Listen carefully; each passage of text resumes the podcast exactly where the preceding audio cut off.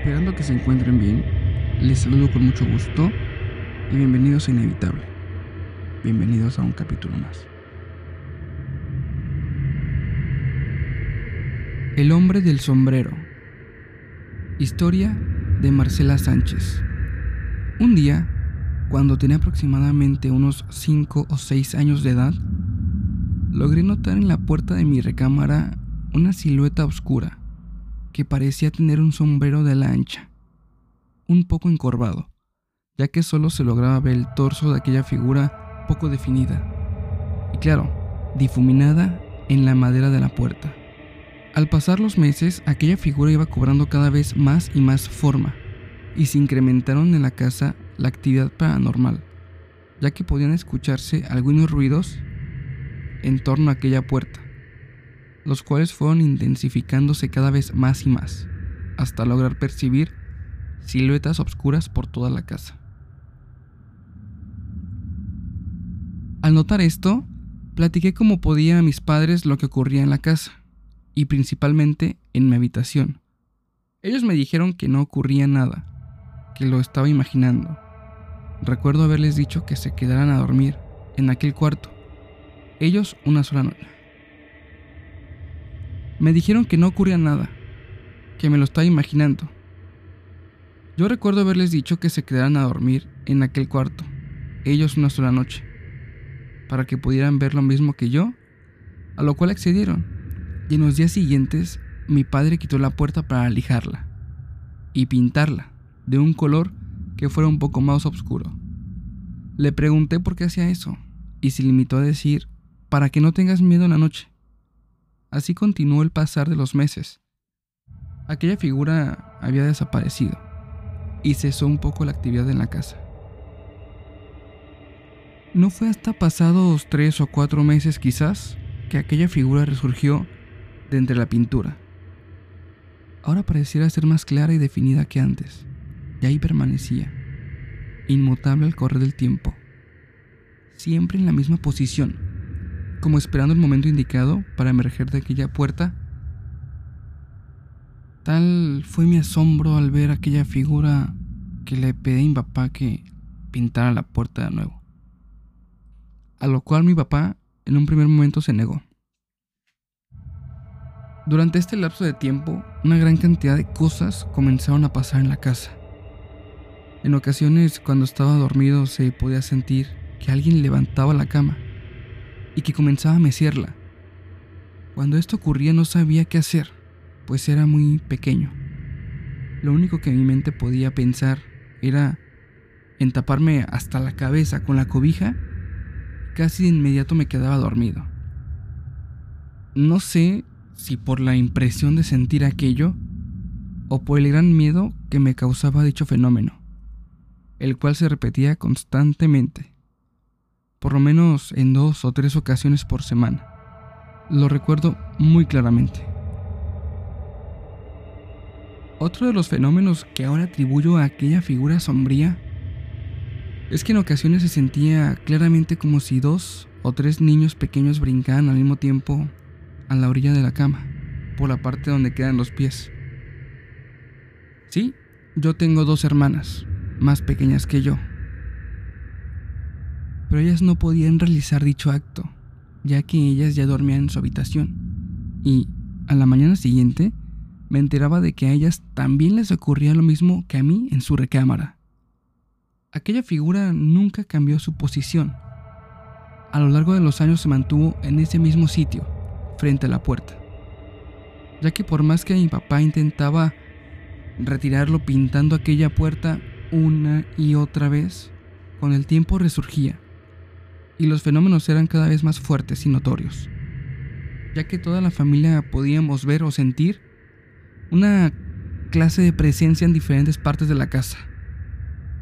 Pero aquella habitación, mi habitación, era de donde provenían la mayor cantidad de fenómenos, donde se podía sentir la mayor carga negativa en la casa. En una ocasión, mi mamá se levantó por la noche para ver si ya estábamos dormidos.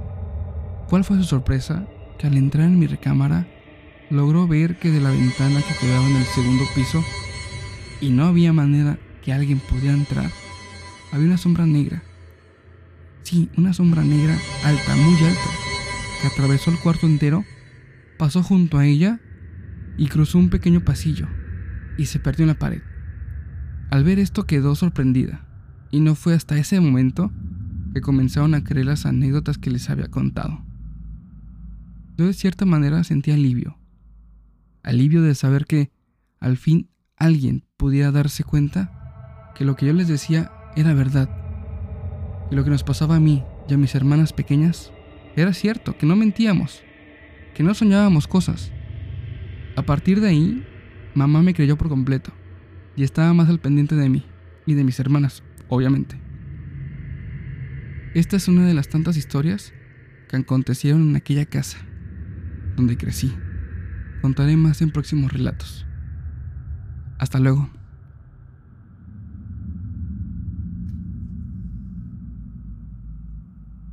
La experiencia paranormal que más recuerdo.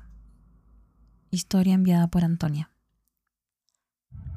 Esta experiencia únicamente la puedo contar muy pocas veces, y si no estoy en mi casa, ya que después de contarla, la vibra siento que cambio por completo y me siento observada.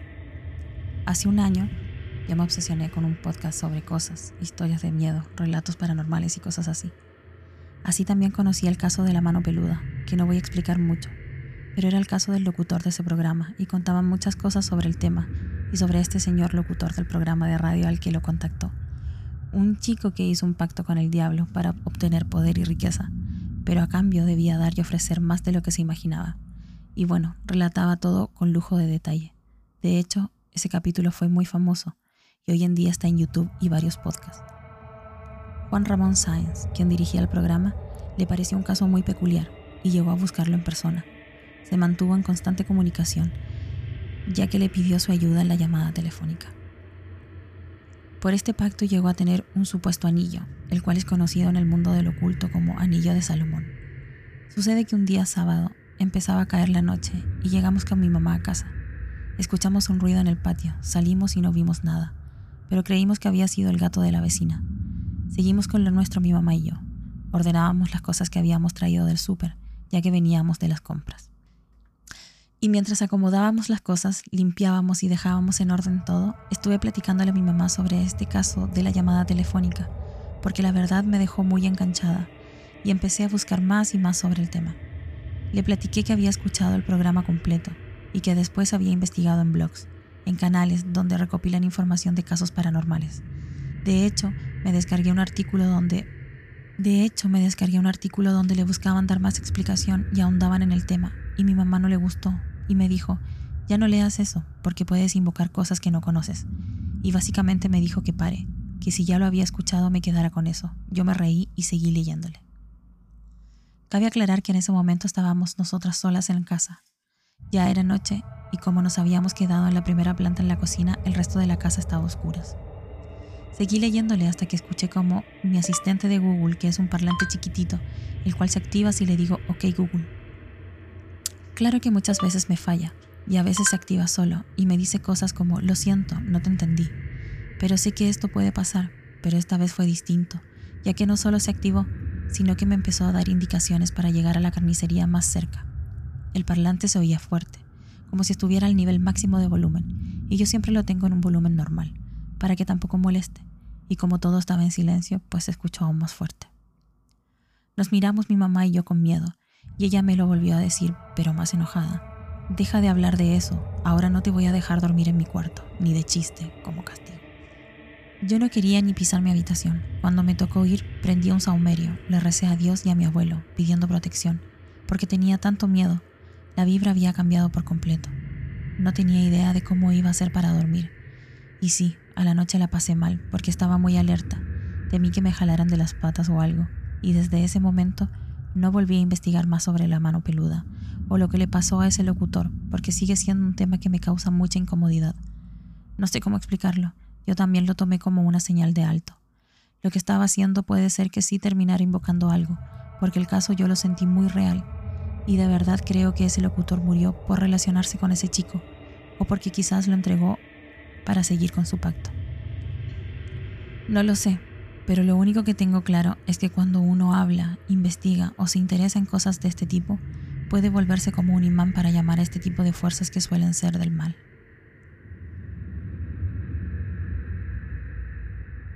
La voz que susurra. Historia enviada por Diego Castillo. La primera vez en que me susurró cosas al oído. Una voz femenina y delicada. Era suave, muy suave, pero aún así medio terror, ya que estaba en casa y pensé que quizás había entrado alguien y se dirigía a mí por alguna razón. Giré mi cabeza hacia un lado, hacia el otro, en todas direcciones, pero no pude ver a nadie. No pude encontrar una explicación y corrí con mi mamá. Ella me abrazó y me dijo que lo más seguro es que había sido mi amigo imaginario, que no me preocupara. Esa voz cada vez era más frecuente y en pocos momentos me dejaba. No sé en qué momento dejó de atemorizarme y aprendí a vivir con ella. Con ese susurro al oído de manera cotidiana y constante, un día tras otro, todo el tiempo, o la mayor parte del tiempo. La voz me dijo que no quería hacerme daño, que solo buscaba avisarme de cosas que pasarían próximamente, que me fuera de algún lugar o que simplemente dejara de jugar e hiciera algo más en específico un tanto raro y loco, pero me guiaría, por así decirlo, diciéndome si tomaba tal decisión podía irme mal, que me convenía más, que me convenía menos. Una de aquellas primeras veces fue diferente a todas, ya que pude escuchar claramente, voltea hacia arriba. Yo me encontraba en el patio de mi casa, un gran patio en aquel entonces, y pude ver ahí, fijo, en la inmensidad del cielo azul un pequeño punto blanco que permanece inerte. No tomó importancia aquel suceso que el día de hoy estuviera frenético si lo volviera a ver. No sabría cómo reaccionar, pero recuerdo que en ese momento lo tomé con naturalidad, como si fuera algo normal. En otras ocasiones me susurraba al oído por mi nombre, y me decía que ya era hora de hacer cualquier cosa. En ocasiones me mostraba cómo arreglar algunos pequeños desperfectos de aparatos electrónicos, otras simplemente me pedía que los desarmase y los volviese a armar con la única finalidad de conocer sus partes. A medida que iba creciendo solía leer mucho, de diversos temas, tanto libros como revistas, sin importar el género o la trama del mismo. Solo era leer por gusto, por afición, fue hasta un día que me encontraba paseando por el centro de la ciudad que logré percibir el susurro de nuevo, como si permaneciera siempre junto a mí. En aquella ocasión solo dijo, ve a la librería. Como aquella voz femenina ya era muy familiar para mí, lo hice sin siquiera preguntarme por qué o qué encontraría. Una vez que llegué simplemente me puse a caminar por aquellos estrechos pasillos, tan llenos de revistas tan llenos de libros que en ocasiones era imposible decidirse por cuál elegir. Sin embargo, en aquel instante en que pasé junto a los libros de historias me dijo, ese, toma ese. Sin pensarlo lo tomé y comencé a hojearlo. Recuerdo bien que era un libro que hablaba acerca de la vida después de la muerte. Eran historias de personas que habían vuelto luego de estar unos minutos del otro lado y contaban cómo era su experiencia. Lo leí completo en pocos días y esto cambió mucho mi forma de percibir el más allá. Me enseñó que no debemos temer, ya que siempre hay algo más en una forma distinta. Al cabo de un tiempo la voz cayó. No sé en qué momento se fue. Simplemente ya no estaba ahí. No le tomé importancia, ya que en otras ocasiones callaba por un cierto tiempo pero luego regresaba. Sin embargo, esta vez fue diferente. Se ausentó por muchos años. En ocasiones pensaba en ella y en el por qué desaparecería. Sin embargo, el día a día hace olvidar. La rutina, las dificultades de la vida misma te hacen cambiar y ser otra persona. te alejas de tus raíces, te alejas de tu verdadero ser. Pero cuál es mi sorpresa que hace días la volví a escuchar.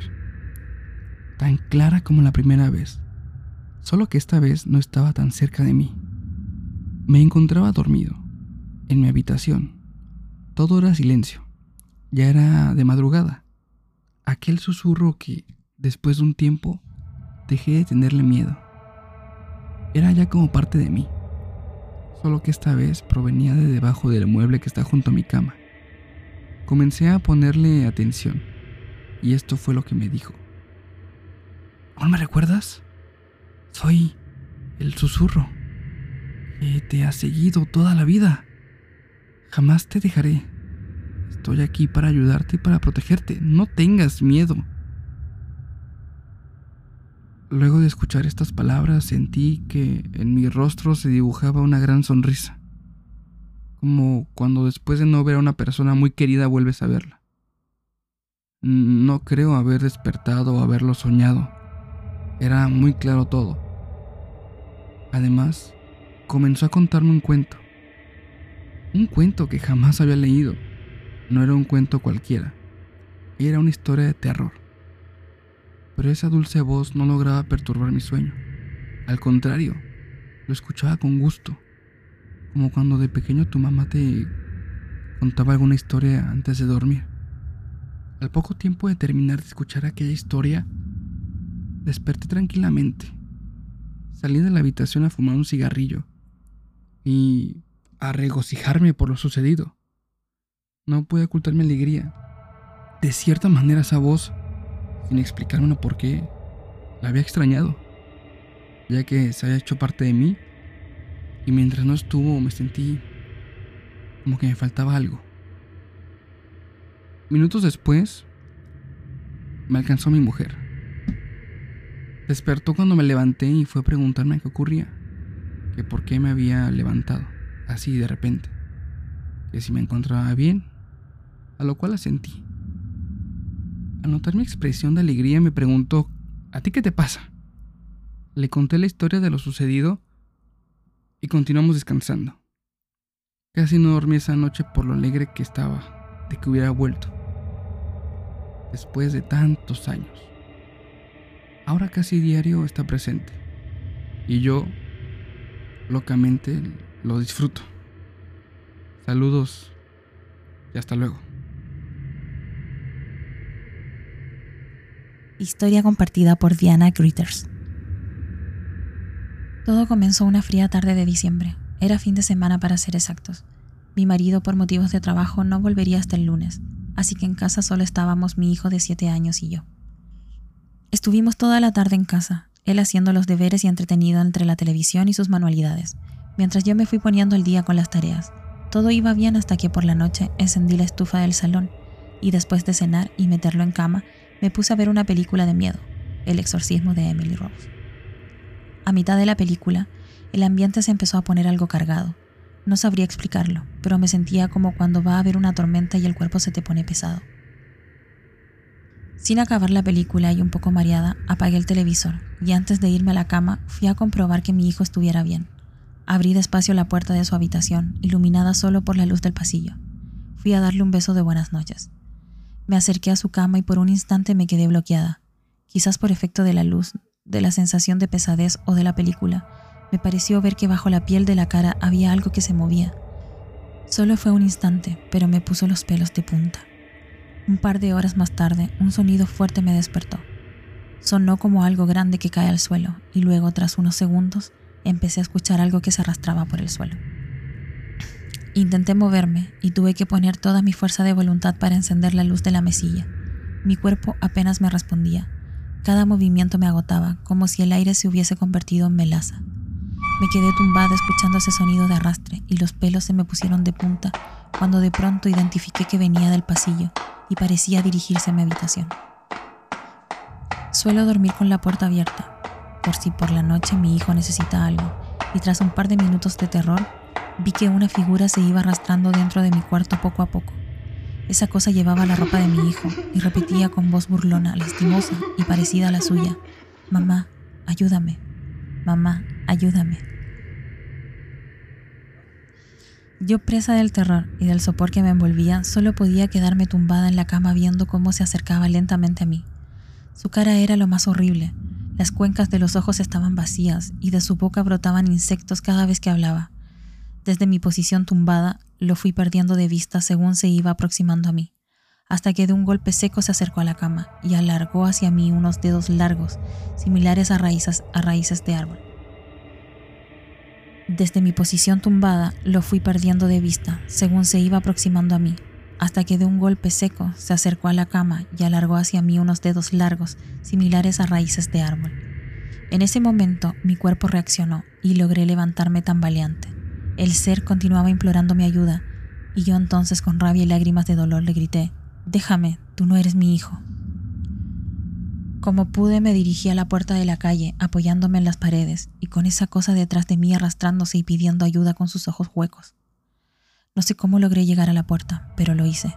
Con los dedos entumecidos tardé una eternidad en girar la llave, mientras esa cosa empezaba a agarrarme las piernas e intentaba tirarme al suelo abriendo su boca de manera inhumanamente posible. En un último esfuerzo, desesperado, conseguí salir a la calle y pedir ayuda antes de desmayarme. No sé cómo logré llegar a la puerta, pero lo hice. Con los dedos entumecidos tardé una eternidad en girar la llave, mientras esa cosa empezaba a agarrarme las piernas e intentaba tirarme al suelo, abriendo su boca de manera inhumanamente posible. En un último esfuerzo desesperado, conseguí salir a la calle y pedir ayuda antes de desmayarme. Me desperté en el hospital horas más tarde con mi hijo dormido en la cama de al lado. Me iba a levantar para ver si estaba bien, cuando un médico entró en la habitación y me contó lo siguiente. Un vecino me había encontrado en la calle gritando y había avisado a la policía. Nos dijo que los dos habíamos sufrido una intoxicación por monóxido de carbono, que entre otros síntomas crea somnolencia, debilidad y alucinaciones, debido seguramente a un fallo en la estufa y que pronto podría ver a mi hijo que estaba en la zona de pediatría. Le di las gracias todavía con la mente algo espesa, y no fue hasta que salió de la habitación que me di cuenta de una cosa. Espera, ¿en pediatría? Entonces, ¿qué o quién es lo que había en la cama de al lado?